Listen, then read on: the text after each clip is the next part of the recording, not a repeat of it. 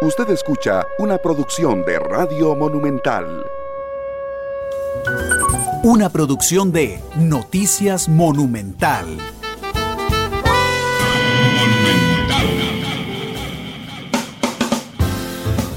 La radio de Costa Rica, 2 de la tarde con 4 minutos. Buenas tardes, esto es Matices, yo soy Randall Rivera, muchas gracias por estar con nosotros. Hoy en un programa más, finalmente en nuestro horario normal esta semana, que estábamos súper atravesados por las jornadas del fútbol nacional e internacional. Así es que bueno, finalmente en horario normal hoy, un programa político el día de hoy. Yo realmente agradezco muchísimo a mi equipo de trabajo en Noticia Monumental y a ustedes, nuestra audiencia, que hacen de Monumental el medio de referencia en la política nacional. Yo invité a un candidato presidencial, don Rodrigo Chávez, exministro de Hacienda, entre muchas otras cosas que conversaré con él esta tarde. Don Rodrigo, ¿cómo le va? Bienvenido a Matices, ¿qué tal? Perdón, don Randall, encantado de saludarlo este, a usted y a su audiencia. Aquí en un baldazo arriba en Granadilla, Curriabat, eh, se nos adelantó mayo. Sí, aquí está ese mismo baldazo al oeste también. Aquí en la Uruca está lloviendo muy fuerte con tormenta eléctrica también. Supongo que hay por allá también, don Rodrigo. Sí, señor. Yo, yo lo presenté como el exministro de Hacienda, Rodrigo Chávez, pero digo, es mucho más que eso. Y, y justamente eh, quería empezar preguntándole, don Rodrigo, ¿por qué quiere ser presidente? A, veces yo, yo veo a la gente que quiere ser presidente ahora y digo, por Dios, están locos, ¿qué, ¿qué les pasa? En una situación tan compleja, ¿por qué usted quiere ser presidente? Bueno, Randall, eh, sin quererlo y sin saberlo, eh, yo he estado transitando por la vida, preparándome, adquiriendo las herramientas para enfrentar los problemas que Costa Rica tiene hoy. Saqué un doctorado en economía, trabajé en 45 países viendo temas de pobreza, manejo de crisis, verdadera reactivación económica, este, la calidad del gasto público en educación, en servicios públicos. Y eso fue sin saberlo y sin quererlo. Al volver al país, a servir al país y a cuidar a mi madre y haber pasado por el gobierno, creo con convencimiento sincero que no hay nadie que haya tenido esa trayectoria vida en estos momentos de una manera que rime más con los desafíos y los problemas del país. También tengo características personales eh, que podemos hablar, pero yo creo que eh, por eso yo quiero ser presidente, porque amo este país y creo que lo puedo hacer mejor que nadie más. Usted es el mejor preparado. No, esa frase usted sabe que es complicada. Eh, yo he tenido 40 años de experiencia y de formación académica que me permiten hoy ofrecer una serie de herramientas que yo no veo que haya mucha gente en el país eh, que las tenga, creo que son muy pocos, y dentro de ellos yo soy el que estoy dispuesto a echarme chicharrón. Sí, pero usted dijo que, que, que era el mejor para gobernar a Costa Rica? En términos de preparación, experiencia y francamente honestidad y valores, creo que sí. ¿Eso no es un poco petulante, don Rodrigo? Eh, usted me pregunta por qué es que yo, bueno, si lo suena le pido disculpas. No, no, no, no, no, no lo digo porque me pida disculpas, don Rodrigo, con todo el respeto. Lo que, lo que le digo es si eso no es petulante de su parte, si a usted no le parece petulante. Bueno, no sé. Eh, pido disculpas si lo soy, pero sí, verdaderamente de corazón yo pienso, Randall, que el país necesita eh, liderazgos frescos, necesita eh, gente que no viva, ni haya vivido, ni tenga que vivir de la política necesariamente en ese sentido. Y es un momento crucial para el país. Eh, y yo creo que el 2022 es donde hay que empezar a arreglar el barco. ¿Quién es Rodrigo Chávez? Porque, eh, digo, hasta el presidente de la República lo conoció hasta que asumió usted el puesto eh, de ministro de Hacienda. ¿Me puede contar un poco de su niñez, de dónde viene, quiénes er-, eran sus papás, don Rodrigo? Mire, Rodrigo Chávez es hijo de, eh, bueno, se lo voy a poner así. Mi abuelo del lado paterno era un talabartero que tenía una curtiembre en Atenas, educó a sus hijos con mucho esfuerzo. Mi abuela era ama de casa, tuvieron ocho hijos. Mi abuela del lado, mi abuelo del lado materno era tapicero, tenía una tapicería ahí en el barrio La Soledad. Yo nací en ese barrio porque mi mamá vivía cerca de su papá. Eh, yo crecí en, a 100, 100 metros al, al, este, 25 al norte de acueductos alcantarillados. Fui a la escuela Buenaventura Corrales. Eh, crecí en una casa en la que había un baño para siete hijos y dos papás. Sé lo que es hacer fila. Transité por la vida algunas veces mejor que otras. Eh, y eso es lo que yo soy, un costarricense de origen humilde, que gracias a una serie de bendiciones y de suerte terminé sacando un doctorado en economía y sentándome con primeros ministros en Rumanía, en Turquía, presidentes en Indonesia, eh, negociando con la Unión Europea y el Fondo Monetario eh, programas de rescate a, países emergentes y una persona que ha tenido enormes bendiciones, que dejó el ombligo en Costa Rica y ahora el destino lo llevó a querer dejar sus huesos en este país. Al final, ese es Rodrigo Chávez en una, en una versión muy corta, don Don Rodrigo, una de las cosas, por supuesto, preparando la entrevista, yo no solo me pongo a averiguar en general su trayectoria, su manera de pensar, las conversaciones que hemos tenido en otras ocasiones que han sido muy interesantes, sino también las críticas que le hacen a una persona. Y una de las de las de los elementos con el que frecuentemente intentan descalificarlo, Rodrigo, es que usted es una persona que estuvo muchos años fuera del país, como usted mismo lo, lo, señala, ¿verdad? Que le fue bien en, profesionalmente en la vida, que regresa con plata al país, millonario, este, un millonario que viene, se hace una casa muy, muy cara, porque eso es lo que dicen, yo no conozco su casa, y, que, y que ahora intenta neutralizar esa crítica alegando a su origen humilde. Eh, y supongo que usted lo ha leído eso en redes sociales. ¿Cómo, ¿Cómo afronta eso? ¿Cómo contrapone eso, don Rodrigo? No, yo creo que eh, primero, yo no soy un multimillonario. Yo soy una persona que ya arregló la, eh, su operación frijoles y a mí me parecería tremendamente ofensivo a Dios e irrespetuoso a la sociedad costarricense decir que yo soy de clase media. Yo no soy de clase media. A mí me ha ido bien. Vivo una vida muy holgada, muy cómoda. Eh, mis hijas tienen oportunidades que el resto del país, un grupo grande de gente del país no las tiene.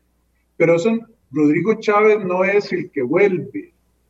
Rodrigo Chávez pasó por las esferas de las finanzas internacionales, de las negociaciones de política pública difíciles, eh, como le dije, con primeros ministros, yo tuve la oportunidad, he tenido oportunidades como almorzar con Tony Blair en un grupo de tres personas más y yo, pero eso no me quita de que yo sea un costarricense de origen humilde que reconozca las oportunidades que me dio el país, que ya no se las da a los jóvenes, oportunidades de educarse en igualdad de condiciones en las escuelas privadas y públicas, y que sienta un tremendo una tremenda tristeza de que el país de igualdad de oportunidades, que era Costa Rica, de igualdad de condiciones, se haya convertido en uno de los 10 países más desiguales del mundo, tal vez peor hoy, y donde ya sabemos que los niños que no tienen y niñas que no tienen internet están perdiendo el valor de la educación con respecto o están en desventaja con respecto a los que sí tienen. Y eso es lo que no me gusta. En un país tan rico, que está tan mal administrado, estamos empobrecidos. Don Rodrigo, yo eh, digo, sé que lo apoya el Partido Republicano Social Cristiano, que es el más grande de los que lo apoya. Y quiero confesarle que cuando me puse a buscar cuáles fuerzas lo apoyan, creo que estaba un poco desfasado, digamos, porque algunas noticias andan desde hace un mes, un mes, un mes y medio además del republicano social cristiano, ¿verdad? ¿Quiénes se han aliado a su alrededor para llevarlo a la presidencia de la República, don Rodrigo? Vamos a ver, Randa, muchas gracias. Es una pregunta eh, muy buena. tenemos el partido Agenda Democrática Nacional, Partido Unión Pacífica Costarricense, ya listos.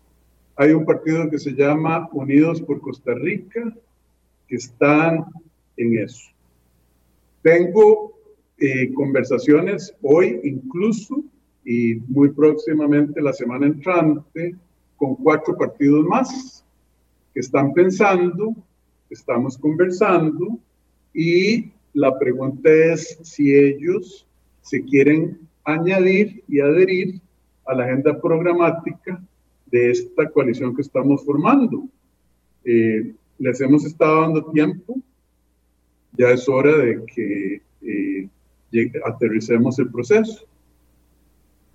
Don, Rodrigo, entonces son cuatro partidos en este instante ya listos. El Republicano Social Cristiano. Correcto. Unidos por Costa Rica.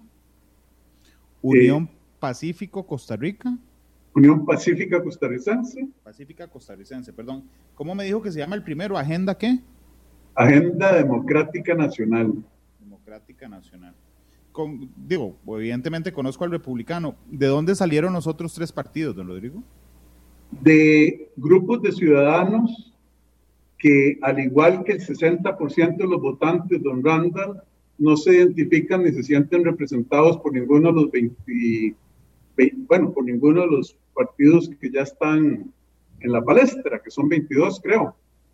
Eh, gente que piensa que se necesitan opciones frescas, liderazgos nuevos, y esos tres partidos salen de ahí. Son, movimientos muy de la base, muy orgánicos. Son nuevos. Es decir, ¿no habían participado antes en elecciones de algún tipo, municipales o nacionales? Eh, no, no han participado antes. Esta es la primera vez que van a participar, excepto el republicano. Eh, sí, señor. Y no van a participar como partidos, van a participar como miembros de una coalición que va a tener un nombre distinto, una bandera distinta y un ediario distinto. ¿Cómo se va a llamar la coalición? Eso es parte del acuerdo que tenemos que tomar entre los cuatro o entre los ocho o entre los cuatro, cinco, seis siete u ocho que al final decantemos. ¿De quién es la oferta programática, don Rodrigo? ¿Suya o de alguno de esos partidos? No, no, de, quién es el ideario de un partido, don Randall. Esto es el trabajo que tenemos que eh, llegar a consolidar y expresar qué nos une, sobre cuál base vamos a trabajar, entendiendo que hay cosas en las que vamos a mantener diferencias. Mi posición es que nosotros tenemos que ser un partido muy, una coalición muy de centro, sin una ideología de etiqueta, sino con un pragmatismo enorme y una agenda para entrarle a los problemas más urgentes del país, como empleo, como la inestabilidad económica de las familias, como el costo de la vida. Don Rodrigo, se lo, se lo pregunto porque, hay dos caminos a seguir en la caracterización de una coalición.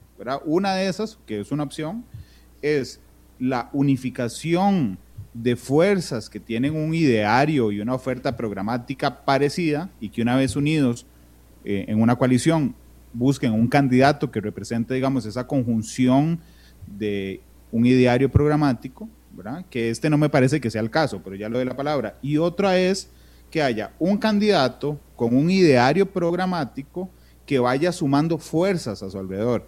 Digamos, es lo mismo, pero el orden es diferente. En uno primero está la unión de los grupos que escogen un candidato y hay otra que es un candidato que va conformando tras de su oferta programática los partidos políticos. ¿Cuál es este caso? A mí me parece el segundo. La, gracias, Randall. Perdón, eh, lo interrumpí, por favor. Adelante, adelante. No, no, la, verdad está en el medio de esas dos cosas.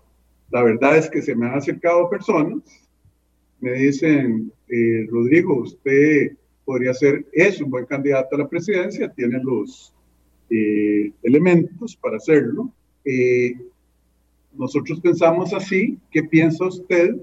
Y hemos descubierto que tenemos mucho más en común que, eh, y más de lo que nos une que lo que nos separa. Eh, y en esa forma hemos estado trabajando.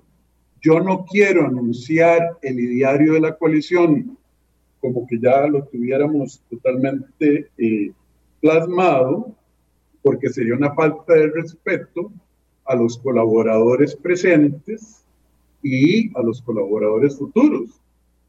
¿Verdad? Si llegamos a un acuerdo que vamos a trabajar.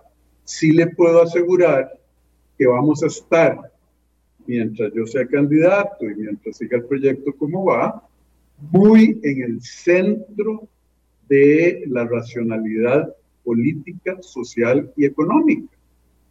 Gente muy pragmática. Si aquí llega alguien y me dice, mire, Rodrigo, para ser yo miembro o miembro de esta coalición, eh, usted tiene que prometer privatizar la caja. Yo le diría, ¿sabe qué? Mejor ni empecemos a conversar. ¿Me explico, don Rando? Sí, sí se explica con mucha facilidad, don Rodrigo. Lo que pasa es que entonces me parece, y es absolutamente válido, que es una unión de partidos en torno, en torno a las propuestas que usted ha adelantado incluso desde antes de ser candidato presidencial. Es decir, que le, les gusta su manera de pensar, les gusta algunas de las propuestas que usted ha hecho públicamente y entonces en torno a usted se unen esos partidos.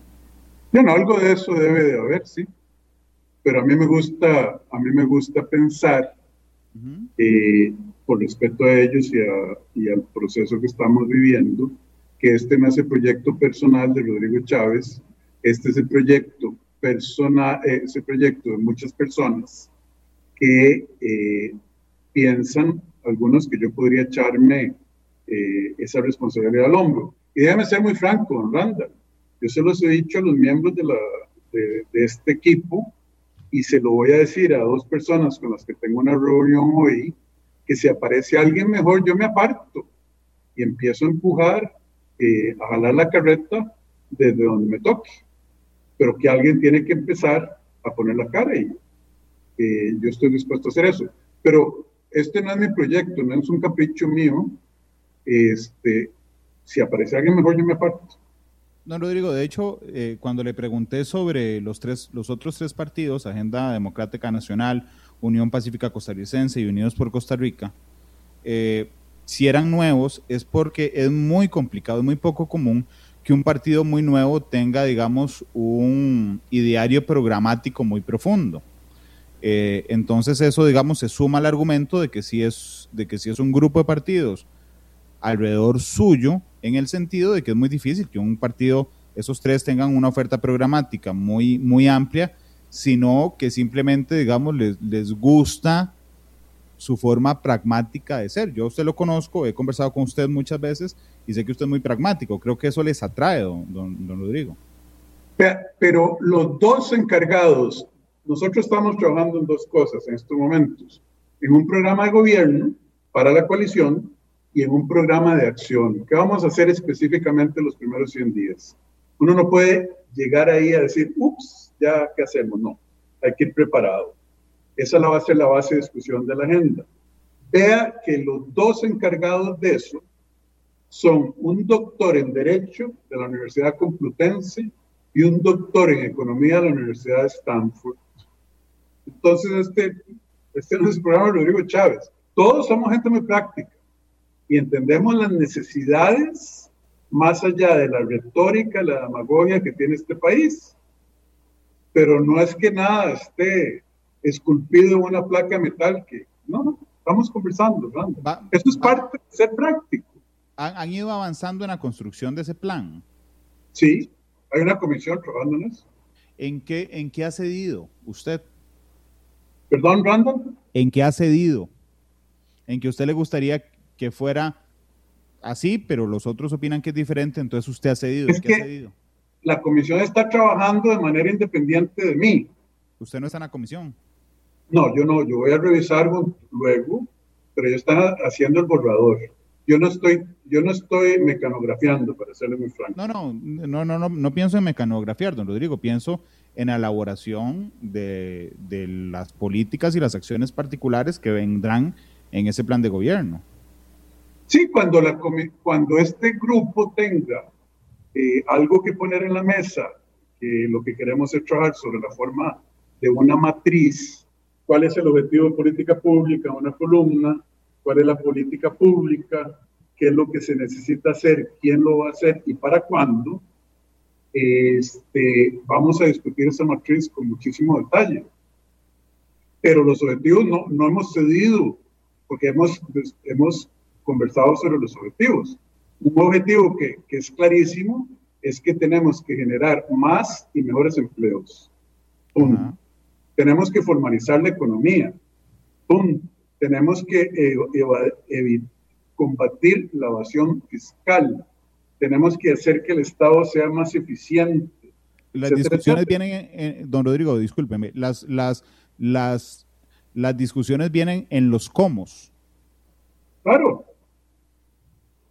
Eso es lo que tienen pendiente. En eso, es lo que, usted, lo que usted aportará porque usted es el candidato. En eso es lo que estamos trabajando. Absolutamente. Y, y vea, y si un doctor en Derecho y un eh, doctor en economía de Stanford y un equipo de gente con experiencia práctica, con experiencia política, eh, no encontramos una serie de opciones de los cómo, eh, pues a mí me parecería sorprendente. Don, don Rodrigo, ¿cuándo, ¿con quién fue la primera fuerza que se acercó de estas cuatro? No, la primera fuerza que se acercó eh, para ser totalmente transparente como soy yo, fue un grupo de candidatos, un grupo de dirigentes del PUSC, ya hace mucho tiempo, a decirme que a ellos les interesaba conversar conmigo si yo podía con, eh, considerar una precandidatura el PUSC, y yo les dije que no desde el principio. Eh, esa fue la primera fuerza. Después aparecieron una serie de partidos pequeños que igualmente pequeños. La última a aparecer fue el Partido Republicano Social Cristiano. Esa ha sido la secuencia, si es que eso importa. Ok, de los, de los partidos tradicionales, el PUSC le, le habló con usted a ver si le interesaba una posible precandidatura, ¿ok? No, fue el PUSC. O sea, aquí no vino el presidente y representante legal del partido. Ok, fue un grupo de social cristianos. Ok. ¿Me puede decir quiénes? Mejor no, porque les, yo les puedo preguntar. Pero imagínese si usted está dentro del PUS, que usted viene a tener esta conversación, a cómo están las cosas ahí, y yo cuento, mejor les pregunto si ellos se sienten cómodos. Ellos le pidieron no decirlo. Ellos me dijeron, esto es una conversación confidencial, sí. Pero yo les puedo preguntar, don Ronda. No, no, está bien. Nada, más, digo, quería ver la naturaleza de esa conversación. Además del PUSC, ¿algún otro partido tradicional se le acercó? ¿El PLN o PAC? Mire, el PLN, yo no sé qué es el PLN ya, ni quién lo representa, porque es un partido con muchas facetas y caras. Aquí ha venido gente que son gente importante en el PLN hablarme de la posibilidad de que yo participe en puestos de elección, más un puesto de elección, eh, que sería una vicepresidencia de la República, y en el gobierno eventual del PLN. Eh, y fueron gente que vino independientemente, yo no voy a echar a nadie al agua en ese sentido, sin preguntar, y la respuesta mía fue no, muchas gracias. ¿Y me puede decir de cuál tendencia? Si le digo la tendencia, le digo la persona. Ok. ¿También le pidieron que fuera confidencial? Sí, ese sí. Ok. ¿Del PAC? No a ese nivel de seriedad, no. No, no, el PAC no. ok. ¿Cómo se da el primer acercamiento con el republicano social cristiano? Eh, dirigentes del republicano social cristiano, don doctor Roberto Vargas, que es el presidente del partido y el jefe de fracción, eh, nos sentamos a conversar. Don Rodrigo, eh, Hablando sobre esta coalición, mm, usted sabe que ha habido una discusión en los, en los últimos años en Costa Rica sobre partidos de alquiler, partidos prestados, cascarones de partidos. Eh, por eso fui tan insistente preguntándole sobre la oferta programática, porque si la oferta programática se basa en usted, entonces sumar partidos políticos, no importa el tamaño, de simplemente son partidos, digamos, que se prestan, y digo se prestan, no alquilan, porque no hay, no hay una intermediación financiera, digamos, se prestan como un cascarón en términos meramente electorales y no programáticos. Es decir, no, no aportan nada en lo programático, aportan votos. Pero, bueno, eh, obviamente yo no estoy alquilando nada, no es mi, mi naturaleza. A mí no me han pedido un solo pago, no me han dicho absolutamente nada. Es más, ni siquiera hemos negociado de puestos, ni qué pasa con la deuda política. No, no.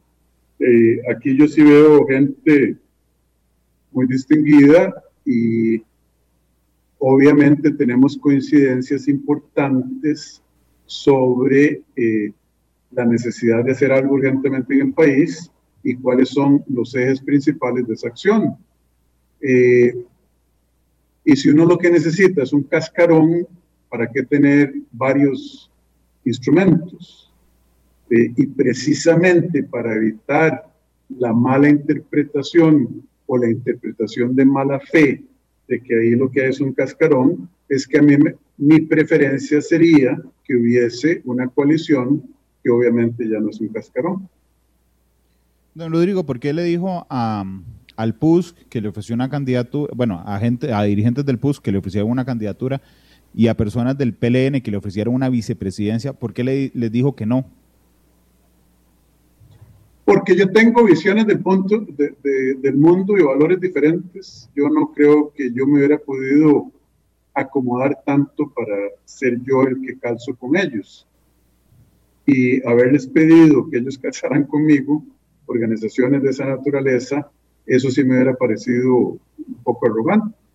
Entonces, sabiendo que no iba a haber coincidencia en muchas cosas, eh, pues preferí declinar porque no le veo una probabilidad de éxito a eso. ¿En qué valores no coinciden? ¿En qué valores no coincido? ¿En sacar a las municipalidades de la regla fiscal? En el caso del PUSC, haberse convertido en un, en un partido municipalizado, eh, para citarle dos. Bueno, pero esas la condonación de la deuda de, o sea, hay muchas cosas, Randall, pero Está, bien, pero esas son ideas, no son valores. Pensé que se refería a valores de vida. Ah, no, claro que son valores de vida. No, son acciones, no son ideas. Sí, está bien, son, acciones, se la compro. Acciones que reflejan... Pero, pensé que se refería a valores. No, es que una persona con los valores que yo tengo no tomaría esas acciones. Entonces, observacionalmente son equivalentes. Si usted me dice, hey, el valor mío es no tomar alcohol porque soy musulmán y yo lo voy tomando tragos, de ahí una contradicción evidente que me permite deducir usted de qué se trata. Ok. ¿Qué valor es ese, el, del, de no sacar a, la, a las municipalidades, eh, sacar a las municipalidades o de no sacar en el caso suyo? ¿Qué valor es ese? El valor de perseguir el bien común el mayor, el bien mayor de, por el país, en lugar del valor de hacer un trato político para conseguir apoyo de los alcaldes. Usted les ha, usted ha, tratado fuerte, me parece que en las últimas semanas ha matizado un poco, Rodrigo, pero usted ha, ha tratado muy fuerte, como es su costumbre además, usted es una persona que dice las cosas muy directamente, a los que han gobernado el país, a las agrupaciones políticas que han gobernado el país. Este, eh, pero se ha ido matizando. ¿Qué piensa de mi observación? ¿Qué piensa de qué, perdón? De, que, de mi observación, si efectivamente usted ha ido matizando esa crítica que le había hecho a, los, a quienes gobernaron. Eh, vea, vamos a ser eh, bastante rigurosos en esto. Costa Rica no se despertó hoy con el nivel de pobreza, desempleo. Es más, se lo voy a poner así. El 5 de marzo, el día que nos fuimos a dormir antes del primer paso del coronavirus, este país estaba en una situación terrible en términos de empleo, pobreza, productividad, la calidad de los servicios públicos. Las manifestaciones del funcionamiento del Estado y del funcionamiento del aparato productivo sobre la vida de la gente el 5 de marzo del 2020 deseaban muchísimo, eh, dejaban muchísimo que desear. No nos levantamos ahí. Ese día no nos levantamos y se nos echó a perder.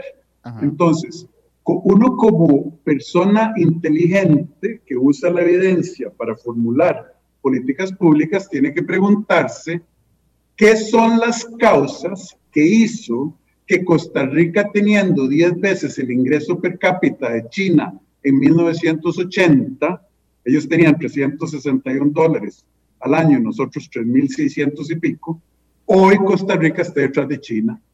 Y que teniendo mucho más ingreso per cápita, un 40%, 30% más que la República de Corea del Sur en 1980, hoy estén ellos a, que será cuatro veces nosotros.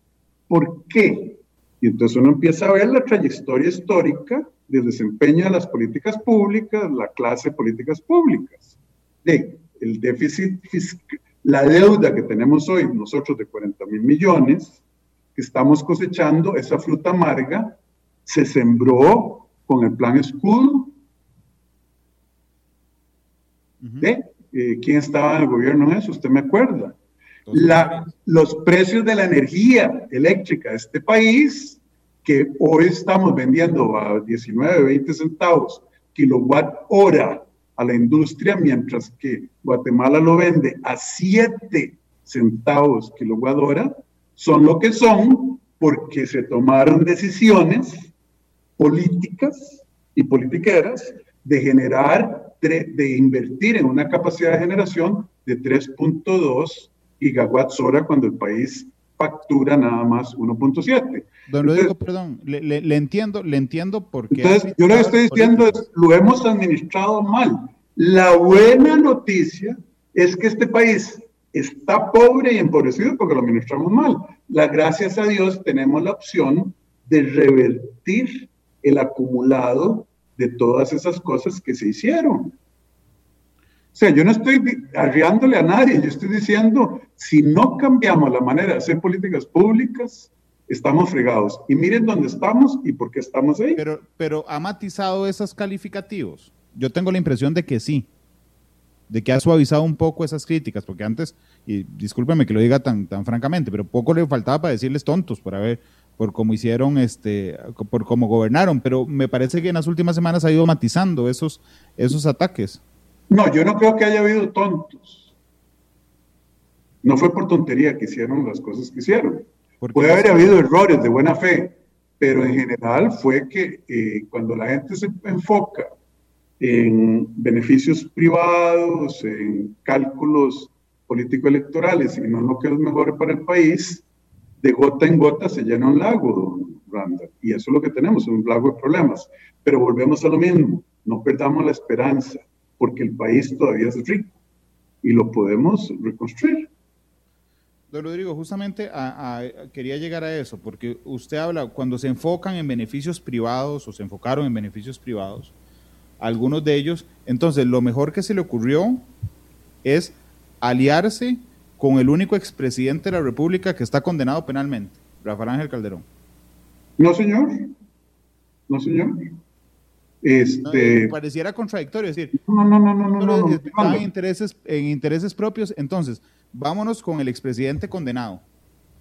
El único. Mire, don, mire, don Randall, el tema eh, de ese señor expresidente es un tema que él está, él tiene que lidiar con ello. Él eh, entiendo que hay dos fallos contradictorios de dos juzgados. Eh, uno que lo observe y otro que lo incrimina. Ese don, tema don Rodrigo, perdón que lo interrumpa, pero es que no, no voy a no, no, perdóneme que le diga, yo estoy aliado. Usted sabe lo que lo respeto, pero no voy a permitir que, me que se me salga por ahí. no, no, es que no me lo estoy saliendo, es que no hay un voto de la, Sí, ya lo dejo terminar. Hay un voto de la sala tercera en firme. El señor don Rafael Ángel Calderón, y tal vez con esto me compre un montón de broncas con lo que estoy diciendo, pero digo, en la justicia costarricense está condenado.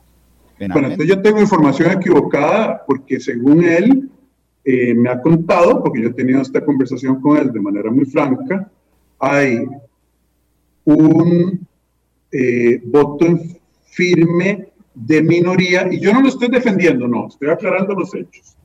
Un voto de la corte dividida en que se le, eh, eh, se le encuentra culpable. Después hay un voto unánime de otra corte diciendo que no hubo daño al Estado, que los equipos fueron buenos y que las cosas funcionaron como deberían funcionar y hay una contradicción.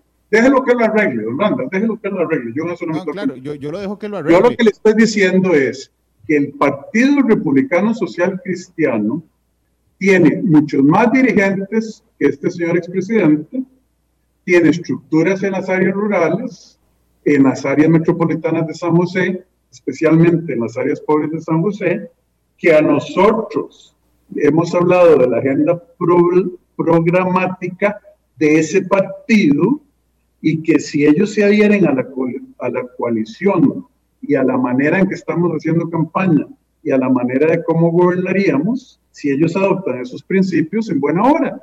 Y si vinieran otros partidos eh, que, que, no es, que, que, que, no tengan a nadie eh, cuestionado, eh, pues podríamos conversar al respecto, ¿verdad? pero yo no veo que haya, excepto partidos nuevos, que no tengan ese tipo de cuestionamientos. Desafortunadamente es una realidad la política costarricense. Pero aquí el que sí controla esos principios, eh, desafortunadamente somos los dirigentes de esta coalición. Afortunadamente, no desafortunadamente somos los dirigentes de esta coalición. Eh, nada más para, para, aclarar, no solo a usted, sino a la audiencia. Eh, el 12 de mayo de 2011, la Sala Tercera de la Corte, en un voto de mayoría, ratificó la condena contra Rafael Ángel Calderón Fournier por recibir comisiones ilegales, pero lo eximió de ir a prisión porque le bajó la pena de 5 a 3 años. Esa, ese es el voto de mayoría, es el voto oficial de la justicia costarricense. pero hay otra, volvemos a lo mismo, eso le tocará a, a don Rafael Ángel aclarar. Pero hay otro proceso de la acción civil resarcitoria. Ah, en lo civil, en lo civil, ahí está pendiente, don, don Rodrigo. Pero, en lo penal, yo, le dije, yo le dije, es el único presidente condenado en lo penal. Y ahí dicen, según don Rafael me contó, que, no, que eh, se declaró eh, no procedente la acción civil resolutoria porque no hubo daño al Estado, los equipos estuvieron eh, efectivamente, se compraron de acuerdo a los procedimientos y funcionaron de acuerdo a los estándares que se hizo.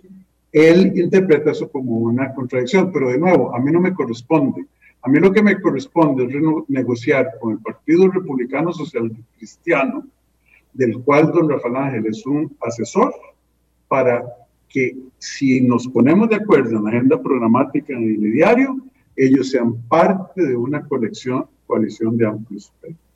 Y está bien, he sido muy transparente. Yo no soy el candidato del Partido Republicano, Republicano Social Cristiano, ni lo sería, en el sentido de que eh, el ideal es que haya una coalición del cual ellos sean miembros. Le tocará a él defenderse, por supuesto. Lo que pasa, yo se lo pregunto porque usted es el que llegó a una alianza con él.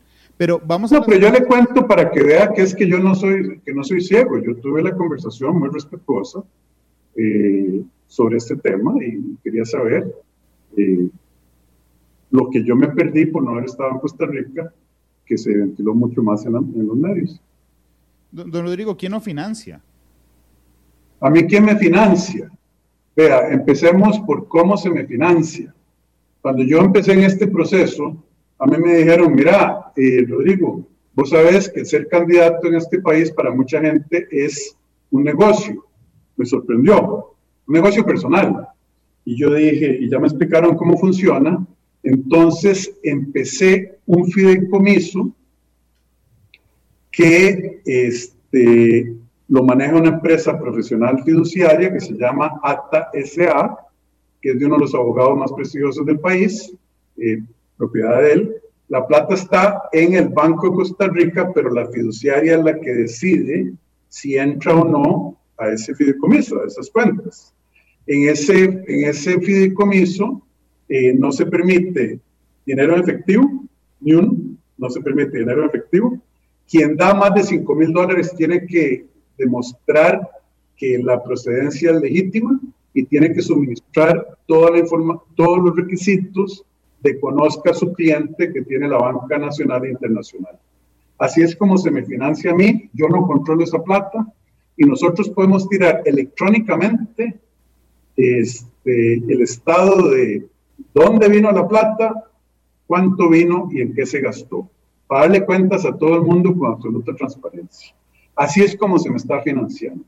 ¿Quiénes han contribuido? Déjeme decirle que son cinco empresarios que ya han puesto dinero, que este, no me lo están dando a mí, lo ponen en el fideicomiso y con eso es con lo que estamos empezando. ¿Y me puede decir quiénes son? Yo podría, pero les tendría que pedir permiso de nuevo. Vea, Branda, una cosa que, que me hace gracia que usted me pregunte esas cosas y le agradezco eh, que me las pregunte. Vean, pues este es un país chiquito y aquí la gente se acuerda. Imagínense que yo diga, don Randall Rivera me está dando plata y apoyando y otro partido lo escucha, se puede resentir, ¿no? Ah, sí, sí, indudablemente.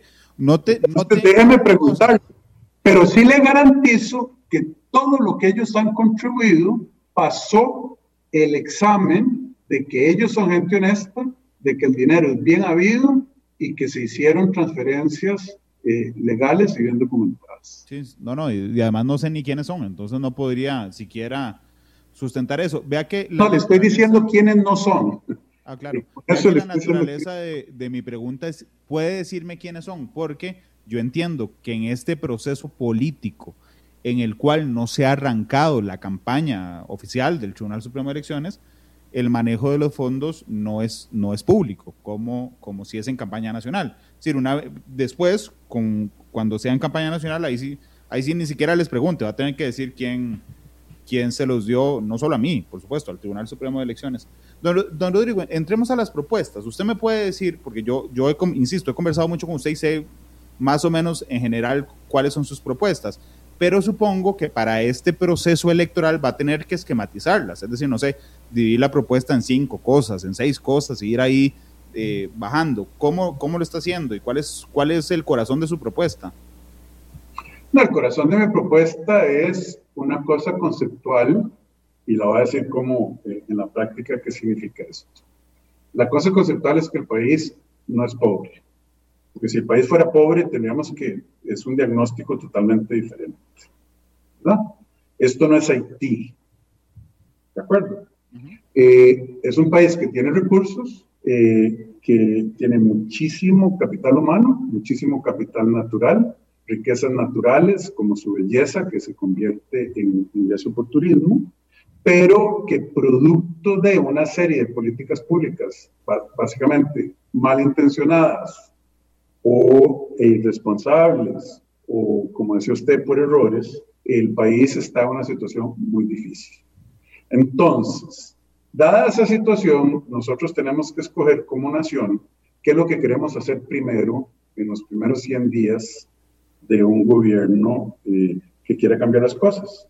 Y en esos 100 días hay que enfocarse en empleo y calidad del empleo, la seguridad económica de las familias, que eso tiene que ver con dolarización, qué pasa si hay una devaluación, la hipoteca, el carro, etcétera, el costo de la vida y para reactivar el sector productivo.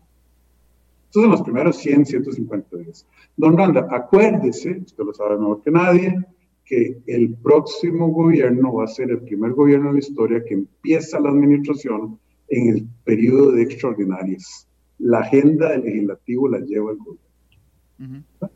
Entonces, a mí se me ocurre que el 8 de mayo, una persona preparada, un gobierno preparado, como el que seríamos nosotros, presentaría una ley, solo una casi, habría que pensar si dos, pero una, diciéndole al Congreso, esta es la prioridad número uno del gobierno una ley de verdadero despegue económico y de generación de empleo.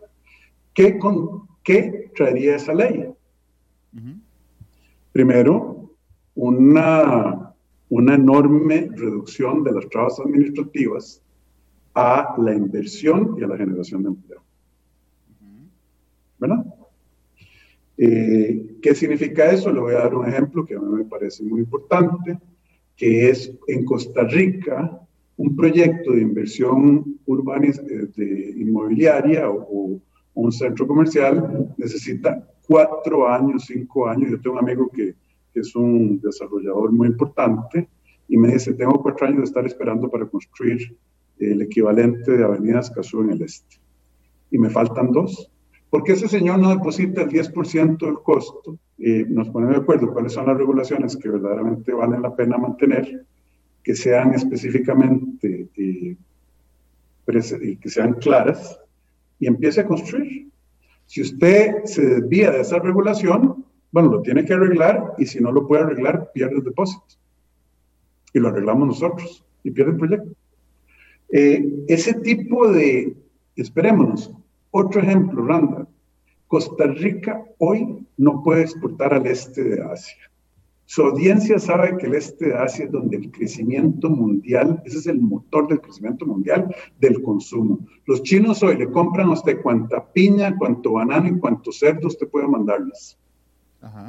Porque no tienen suficiente. ¿Y nosotros qué tenemos? No podemos entrar en ese juego porque no tenemos, nada más tenemos barcos que llaman en la industria feeders, que cargamos en caldera, que ya está el 90% de capacidad para ir a cargar los barcos a Manzanillo, México, o a los puertos profundos de Sudamérica. Eso nos hace la exportación carísima y lenta. Y además la piña no llega. Claro. Bueno, se pone mal el camino. Se pone mal el camino. Eh, y, y, y, dígame una cosa, de acuerdo a lo que está pasando con la negociación con el concesionario en Caldera, ¿tendremos puerto profundo en el Pacífico en 10 años?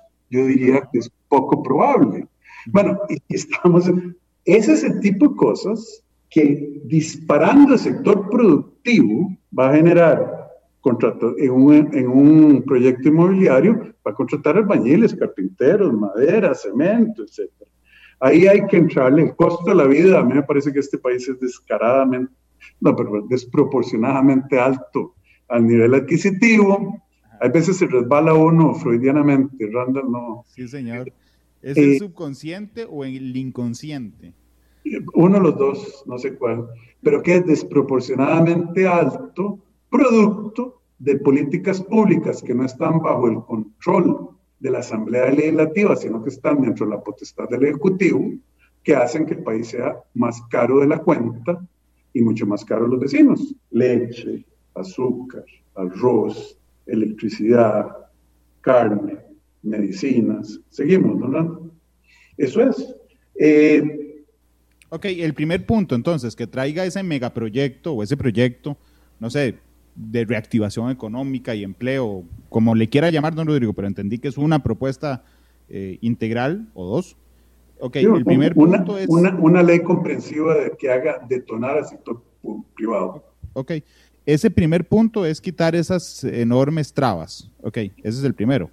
No, pero es que es parte de un paquete, es quitarle esas enormes trabas y después decirle al sistema banca de desarrollo, que usted ahora sí va a crear un fondo de capital semilla para, eh, para emprendedores jóvenes, va verdaderamente a eh, entender cómo funciona la banca de desarrollo del mundo real, no del imaginario de aquí, y usted va acomodando las piezas para crearle un ambiente al sector privado de confianza que eso, que eso pasa por lo fiscal también, le vamos a bajar las tasas de interés para que no tengan que competir con el sector público.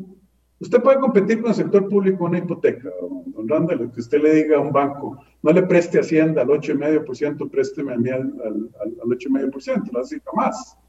Bueno, ese tipo de cosas, pero es una vención integral, que aquí lo que llaman, todo el mundo habla de la reactivación económica, pero de ahí, es como el Cadejos. Eh, cuando yo estaba chiquitillo hablábamos de él, pero nadie nunca lo había visto. Eh, bueno, ahora sí, pongámosle, eh, instrumentemos, operacionalicemos ese programa de reactivación económica urgente, de la de verdad. Ok. Ok, ese, ese, usted me dijo, voy a presentar un proyecto integral. ¿Qué trae ese proyecto? Ok, esto que me acaba de decir don Rodrigo, pero me lo citó como punto uno. Lo que quiero saber es si faltan algunos otros puntos. Es que lo estaba esquematizando. No, no, lo del costo de la vida, que el 8 de mayo hay que firmar eh, cuatro o cinco decretos para arreglar eso eh, inmediatamente. Y lo de empleo, ah, yo creo que hay dos temas ahí. Formalización, entonces habría que hablar con los tres representantes del Poder Ejecutivo eh, en la Junta Directiva de la Caja y de los tres del sector privado, porque acuérdense que que hay seis, Son mayorías vaciloncísimos, son mayoría y no logran hacer nada. Eh, y los de eh, los sindicatos, que yo creo que podría, los representantes de los trabajadores, como las cooperativas, decirles, ustedes han pensado lo que le están haciendo ustedes, o no ellos, la Junta Directiva de la Caja hoy, a la informalidad, a la precariedad del empleo a cuenta propia, con 18.5% de cuota, con eh, meterle el alquiler que tenga la señora en los ingresos eh, o el abogado en los ingresos como trabajador independiente que no tienen nada que ver, como que le vayan a escarbar y pasar una factura de 10 años atrás. Ustedes han pensado en eso. Ya no deberíamos ponernos de acuerdo para hacer las cosas bien. Eh, ese tipo de acciones. Y ahí es donde el presidente, respetando la autonomía de la caja, tiene más palanca de la que la gente piensa. Porque el presidente sí puede remover al presidente ejecutivo y a la junta directiva representa al Estado. Puede negociar con el sector privado y además, yo espero que los sindicatos en un acto de patriotismo se den cuenta que eh, de, a, a, nadie le conviene que el 50% de la clase trabajadora de verdad, los más fregados, no tengan acceso a la protección social porque son informales. Don Rodrigo, me queda claro su, su elaboración. Hay algunos temas, hoy en la mañana cuando estaba preparando la entrevista, yo dije que va a ser todas las veces que he conversado con don Rodrigo, incluyendo esta, que es la primera en la que converso como candidato presidencial, eh, es gira en torno a lo económico. Y entonces dije, voy a preguntarle primero su propuesta y, y después le voy a preguntar cosas que no necesariamente tienen que ver con lo económico para ver qué piensa como candidato presidencial. Así es que le voy a plantear algunas. Algunas otras económicas ahorita se las plantearé, pero fuera de lo, económico. Por ejemplo, estaba revisando eh, la cantidad de decomisos de narcotráfico que hay en este momento en el país. O sea, realmente es impresionante decomisar una carga de tres toneladas. Lo que pasa es que cuando uno dice tres toneladas es como muy poquito. Tres mil kilos, tres mil kilos de cocaína en, en un contenedor eh, saliendo por APM Terminals. ¿Qué piensa sobre el tema del narcotráfico? ¿Cómo, ¿Qué propuesta plantearía usted como presidente para frenar esto que está matando a nuestros jóvenes, don Rodrigo? Eh, bueno, aquí hay que diferenciar varias cosas, Randa. Yo le agradezco, usted tiene razón. Acuérdese que, acuérdese que no solo es lo que se pesca aquí, es lo que salió de aquí se pesca en Holanda, de acuerdo. se pesca en los puertos europeos.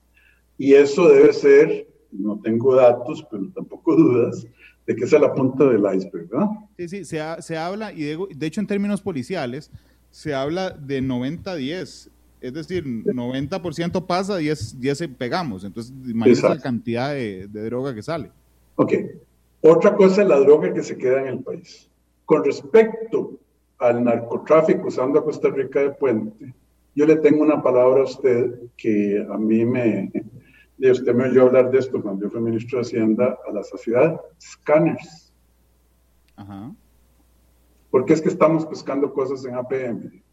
Porque ahí se Exactamente. ¿Y por qué es que se puede agarrar a alguien en aduanas que, que contribuyó o fue cómplice de eso y debo pasar un cargamento? ¿Por qué? Porque se sabe quién estaba en el escáner en determinado momento. Los escáneres, yo lo dije como ministro de Hacienda, lo repito ahora, no son instrumentos de generación de recursos fiscales, son instrumentos de soberanía y de aplicación de la ley.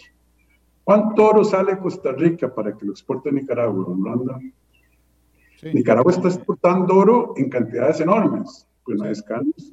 ¿Cuánto oro se rumora que viene de Venezuela para darle vuelta a la, y que lo exporta a Costa Rica. ¿Por qué eso pasa? Porque no hay escáneres. Claro, pero, pero déjeme, déjeme comprender la propuesta en específico, Rodrigo. Sería colocar escáneres, evidentemente. Lo que pasa es que yo, yo siempre he peleado de por qué no revisamos las cargas completas. Y siempre me responde lo mismo, vea Randall, no hay ningún puerto en el mundo que revise todas las cargas. Siempre se hace un porcentaje. Yo no sé si eso es cierto, don Rodrigo, no conozco en específico la, la operación de, de, todos los puertos. Pero entonces, su propuesta es poner escáneres. No, no, pero eh, tiene razón. Eh, yo la estoy simplificando para ilustrar lo fácil que es. Usted sabe que el puerto de Singapur maneja 40 millones, 39 millones de eh, containers al año y ahí no, no les pasa. porque ellos hacen un sistema de muestreo eh, que tiene que ver. Tienen razón, Brandon, nadie puede abrir todos los containers y además eso se presta para atrasos, elevación de costos y muchas veces hasta corrupción, ¿verdad? No se puede hacer por enumeración total, como llaman los técnicos. Entonces, lo que uno hace es crear un sistema aleatorio, ¿verdad? Que se alimenta la probabilidad de, de seleccionar un container con de dónde viene. Un container que viene de Estados Unidos no es probable que traiga cocaína, porque lo difícil es llevarlo para allá. ¿verdad? Entonces, pero un container que venga de un país exportador sí tiene un elemento de riesgo. Se crean modelos aleatorios y se abren y se inspeccionan con más cuidado los que representen un riesgo mayor. Pero así manejan las aduanas modernas del mundo, excepto Costa Rica. Don Rodrigo, bueno, pues no tenemos una aduana moderna. Voy a cometer un atrevimiento, porque se lo voy a plantear a todos los candidatos y precandidatos que entreviste, porque me lo comentó don Álvaro Ramos, pero después me puse a averiguar por aparte y me pareció muy interesante en los países más avanzados del mundo, incluso aquellos que no son tan avanzados, para neutralizar el hecho de que yo, Randall, esté en el escáner ahí en APM, ¿verdad? Y entonces resulta que me pagan un montón de plata para dejar pasar cargas, o peor aún, amenazan a mi familia para que yo deje pasar cargas. Entonces lo que se hace, supongo que usted lo conoce, es que el centro de inspección no está en APM, está aquí en San José. Y entonces usted no tiene idea de quién está revisando vía remota esos escáneres y usted neutraliza todo eso y sé que eso es caro, creo que hay en Panamá y en Colombia, y yo después de leer sobre esto, eh, dije, y por creencia propia, dije, se lo voy a plantear a todos los candidatos que pasen por matices. Eh, así es que se lo planteo también. Sí, pero usted y yo no estamos conversando a distancia, Randall, eso es excesivamente caro, ¿no? No, no, no, por supuesto que no. Usted, usted tiene una, el escáner puede transmitir al satélite o por el cable las imágenes a, a un centro de control aquí. De hecho, y le agradezco, así es como funcionan los puertos modernos. O sea, ahí no está el, ahí no está el chinito en Singapur sentado viendo como, como cuando pasan las valijas por el aeropuerto, aquí, que es, no, no, no. Eso, usted no ve eh, quién es el que está tomando la decisión.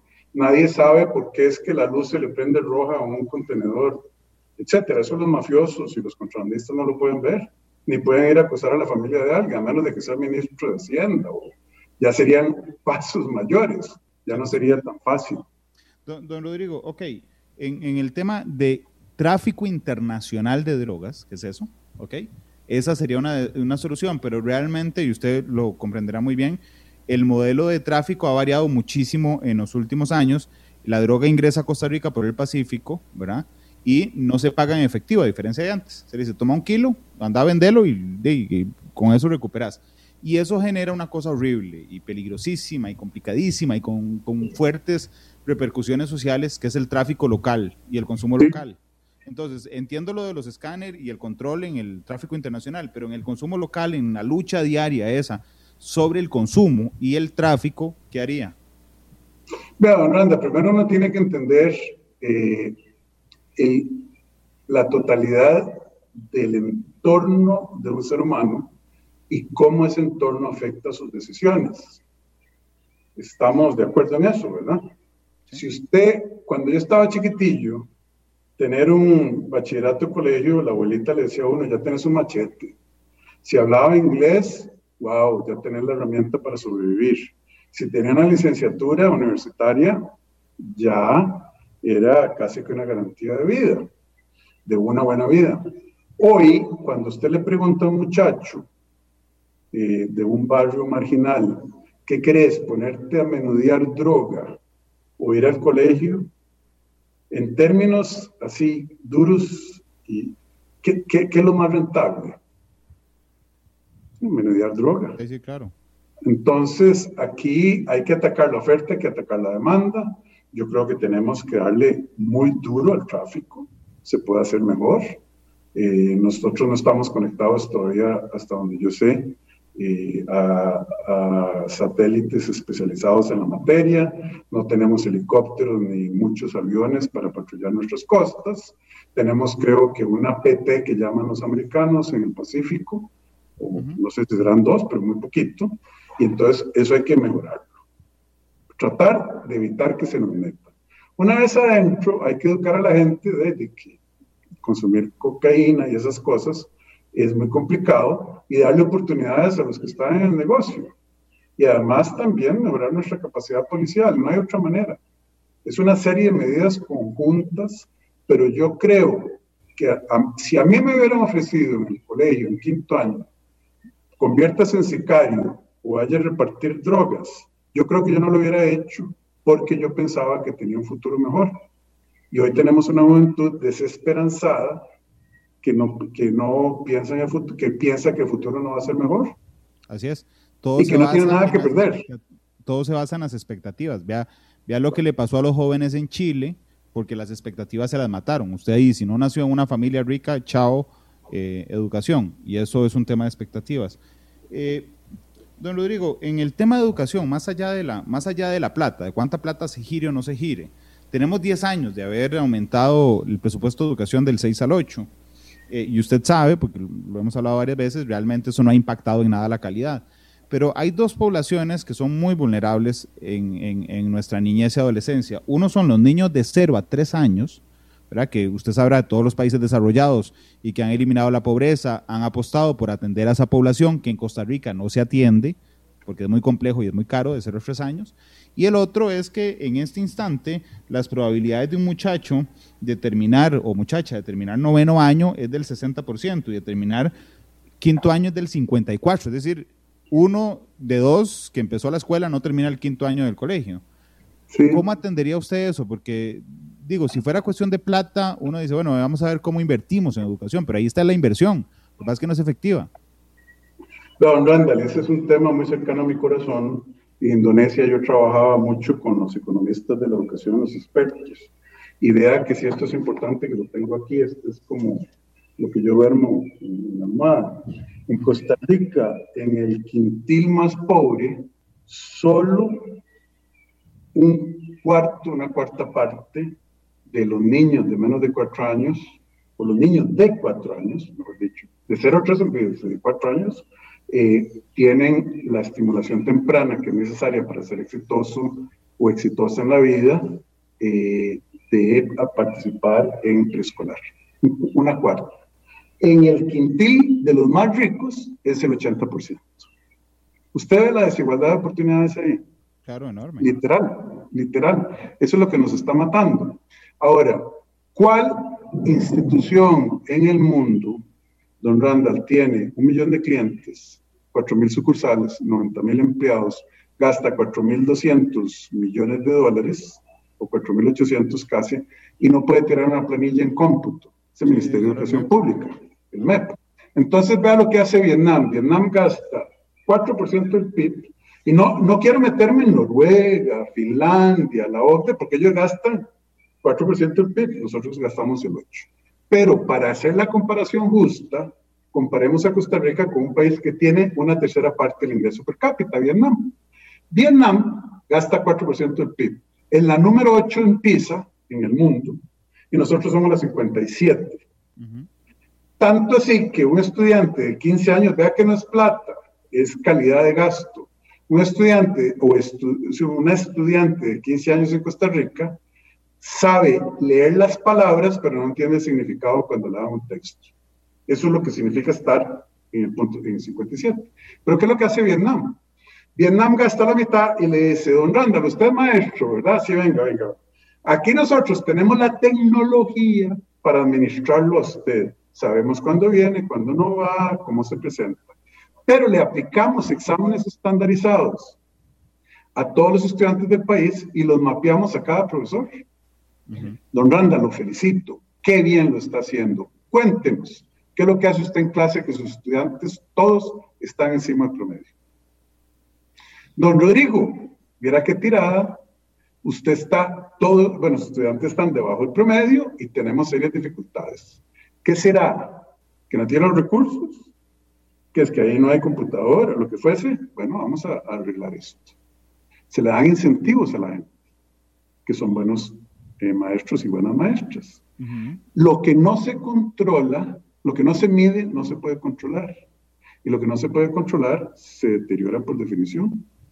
Y eso es lo que está pasando en Costa Rica. Cada vez se deteriora más nuestros, los resultados de la educación No porque los maestros sean chapas, no porque los maestros sean vagos, no porque los niños y niñas sean tontos, simplemente porque no se administran procesos muy complejos como los del aprendizaje como deben administrarse, como deben monitorearse y como deben eh, llevarse los incentivos y el pulso del, del desarrollo de capital humano de este país. Don Rodrigo, son las 3 con 10 y mm, permítame, bueno, no hice ninguna pausa aún. Eh, no regresamos y terminamos, regresamos y nos quedan unos 7 minutos más o menos para seguir conversando con don Rodrigo de sus, de sus propuestas. Eh, vaya pensando en la canción, eso sí. Así es que vamos a la pausa, son las 3 con 10. Gracias por estar con nosotros en Matices. Les adelanto que mañana tendremos otra vez horario especial. Mañana iremos de 12.30 a 2 de la tarde y me acompañará en el programa INEC, el Instituto Nacional de Estadística y Censos. Y vamos a hablar de un tema del cual don Rodrigo hoy se ha referido mucho también, desempleo. Son las 3.11. Vamos a la pausa y ya regresamos con más de matices.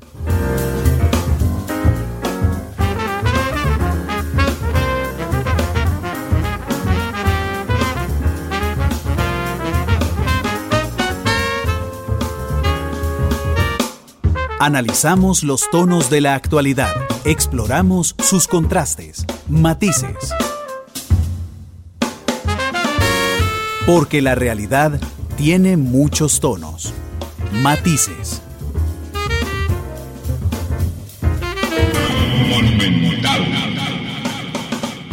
Tres de la tarde con 16 minutos. Gracias por estar con nosotros en Matices. Don Rodrigo Chávez, candidato presidencial de cuatro agrupaciones políticas, eh, nos acompaña esta tarde. Don Rodrigo, ahí le plantearon en Facebook una pregunta que me pareció muy interesante y es, ¿cuál es su agenda ambiental? Ah, es una agenda profunda. Yo creo que una de las funciones del gobierno fundamentales es manejar lo que se llaman los bienes públicos. Y el tema ambiental en Costa Rica ha sido, es clarísimo en Costa Rica, que proteger el medio ambiente no solo es lo correcto en términos de calidad de vida, de disfrutar el valor recreacional de nuestra naturaleza hermosa, respirar aire puro, sino que es un negociazo. El turismo aquí en este país es porque hemos protegido el ambiente. Cuando yo salí de Costa Rica, bueno, no me acuerdo, cuando yo estaba chiquitillo, para decirlo así, teníamos el 25, 24% de cobertura de bosque. Hoy tenemos 55%. En eso sí yo no lo puedo criticar, de lo que hicieron gobiernos anteriores. De hecho, don Daniel Uduber, cuando eh, empezó el programa de parques nacionales ya más en forma, con Carara allá por el Tempisque, etcétera, fue de enorme, enorme visión. Gracias a los que apoyaron ese programa y a las que apoyaron ese programa, eh, o esa visión país es importantísimo. Y en específico, ¿qué plantea? No, yo creo que Costa Rica, vea, cuando uno está haciendo las cosas más o menos bien, uno no tiene que darle un golpe de timón. Yo lo que creo que hay que hacer es, eh, por ejemplo, eh, resolver este tema, que ya no es un tema de visión global del ambiente. Aquí lo que tenemos que hacer es eh, resolver el tema de las moléculas agrícolas, ya que el MINAC, el MINAE y el MAC se dejen de, de jugar chapitas podemos mejorar el impacto ambiental de los monocultivos como la piña y el banano si usamos moléculas mejores, pero hay intereses muy fuertes. Tenemos que fortalecer los pagos de servicios ambientales que tiene que ver con la calidad del gasto para eh, asegurarnos la sostenibilidad del bosque que, que existe. Obviamente tenemos que mantener regulaciones sabias y no eh, innecesarias o que sean excesivas sobre la industria, etcétera.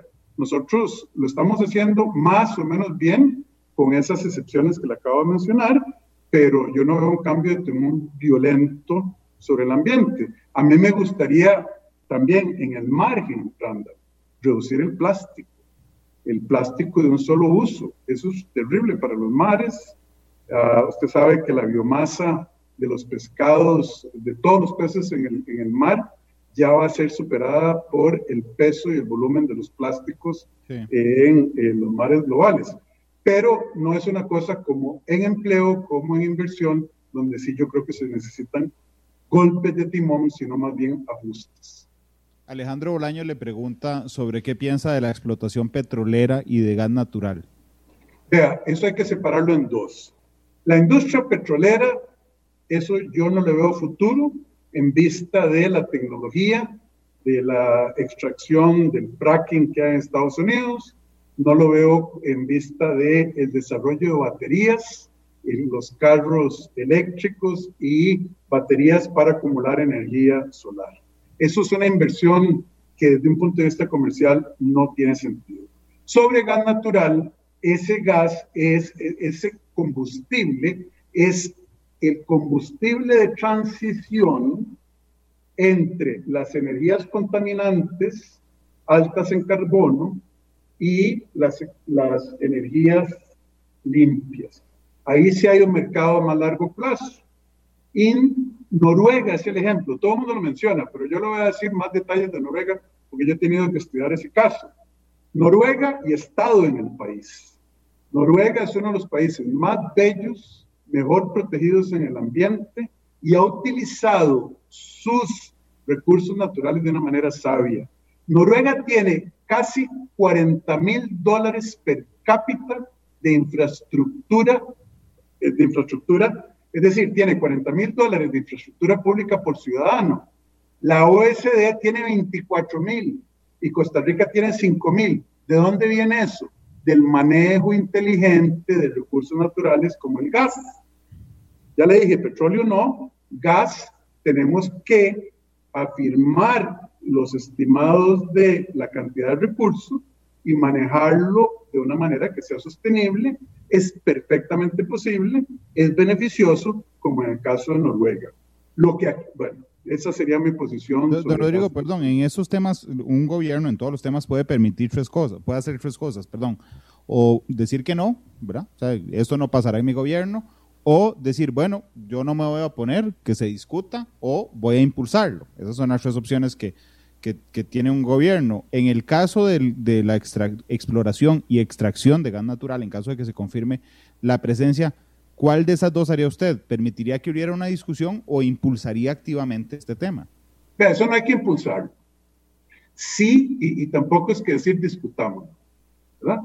Aquí lo que, eh, lo que hay que hacer es dejar que se determine exactamente el valor del recurso, es decir, la cantidad del recurso, el costo de extraerlo, el costo de asegurarse que no dañe el ambiente y permitir que el sector privado, como es en el caso de Noruega, adquiera las licencias para extraer el recurso y pague los canos correspondientes y se someta a la regulación y supervisión del Estado. Eso es un modelo que, que, así se hace en el mundo. Es que aquí nos complicamos y que tiene que ser el Estado el que crea la empresa. No, eh, hay una equivalencia entre un canon bien diseñado y que lo haga el Estado con, con, el, con la respectiva eficiencia. Don Rodrigo, me quedan dos minutos de programa nada más y voy a cerrar con una pregunta económica. ¿Sabe cuál es otro negociazo para el país? Un buen negocio. Sí. Las zonas francas. Yo, por cada dólar que le exoneramos, nos generan, según, depende de la fuente, pero la más conservadora, 156%. Es decir, exoneramos un dólar y nos genera 2.56 de, de, regreso. ¿Cuál, es, ¿Cuál sería su política respecto a las zonas francas? No, mire, yo creo que eh, Costa Rica tiene dos regímenes, regímenes, el régimen tradicional y el régimen de zonas francas. Vea, el régimen tradicional, yo no sé cómo hacen los empresarios para hacer negocios ahí más que un tema tributario, ese es un tema de tramitología sobre regulación, corrupción, falta de calidad de servicios públicos. ¿Qué es lo que pasa con una zona franca? Usted le dice, vea, venga invierta aquí y para compensar por la falta de competitividad, para compensar por los malos servicios públicos, por la falta de calidad, de que aquí no hay 5G, por la parte de la tramitología, etcétera, no va a cobrar impuestos. Yo me mi opinión es clara y directa. No hay que ponerle impuestos a las zonas francas, a los contratos que están establecidos. Tenemos que analizar de una manera más racional las eh, extensiones, pero el, la mayoría del empleo y la mayoría de los recursos económicos están en el régimen tradicional y hay que trabajar ahí para permitir la inversión. ¿Por qué no un Procomer del régimen tradicional? Claro, pero don Rodrigo, perdón, para, para no malinterpretar su, su idea, eh, no aumentaría impuestos a las zonas francas que ya están en el país, pero revisaría las exenciones de las que vengan después, de que quienes quieran meterse. Eh, de, pero no, lo, no lo tenemos que hacer todo el tiempo. Cada vez Seguro que, sí, pero eso es lo que me acaba de decir. No, yo lo que revisaría es la renovación automática de las exenciones y privilegios de quienes están aquí. Eso sí lo revisaría. Eso se hace a puertas. Eso se hace automático. Uno. Y segundo, en lugar de decir, vea esto, si esto está funcionando, que son las zonas francas, llevemos el resto del país a acerquémoslos. Don Rodrigo, le agradezco mucho que me haya regalado esta hora y 26 minutos que tenemos de conversar. Muchas gracias. Muchas gracias a usted, Randa. Siempre un gusto y le agradezco la oportunidad de conversar con los miles de personas, las miles de personas que lo, que lo escuchan a usted todas las tardes. Gracias, don Rodrigo. ¿Cuál canción escogió? Ah, hay una que se llama Como un pájaro de mal país. Ajá, es buenísima. ¿Le gusta? Sí, mucho, mucho, muchísimo. Déjeme, mientras, mientras Don Glenn busca la canción como un pájaro de mal país, darles una información que ha surgido esta tarde. Eh, la Comisión Nacional de Vacunación ha autorizado la vacuna de AstraZeneca para colocarla en Costa Rica. Eh, recuerdan que ya llegaron 43 mil dosis, que lo, paralizamos mientras se aclaraban los nublados del día. Bueno, eh, la Comisión Nacional de Vacunación informó esta tarde que se autoriza la vacunación sin límite de edad ni de género decir, se puede poner a toda la población mayor a 18 años. Ese es uno de los temas. El otro de los temas es que la diferencia de tiempo entre una dosis y la otra serán 12 semanas, a diferencia de la de Pfizer, que son 3 semanas. Y lo tercero, que a mí me parece muy importante, es que han determinado que al usuario se le dirá cuál es la vacuna que se le está poniendo. Si le van a decir, vea, don Randall, le estamos poniendo Pfizer o le estamos poniendo AstraZeneca. Pero usted no puede escoger cuál le ponen. Así que si le tocó la de AstraZeneca, le tocó la de AstraZeneca, y si le tocó la de Pfizer, le tocó la de Pfizer. Va a saber cuál le tocó, pero no va a tener poder de decisión. 3 con 28. Eh, don Rodrigo, le agradezco mucho. Muchísimas gracias, don Randall. Un abrazo. Que esté muy bien. Igualmente, mal país. Despide Matices. Hasta luego y feliz tarde.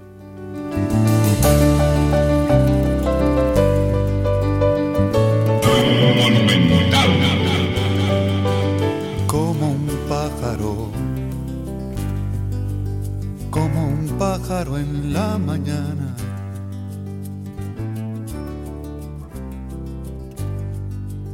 Como un pájaro en la mañana. Este programa fue una producción de Radio Monumental.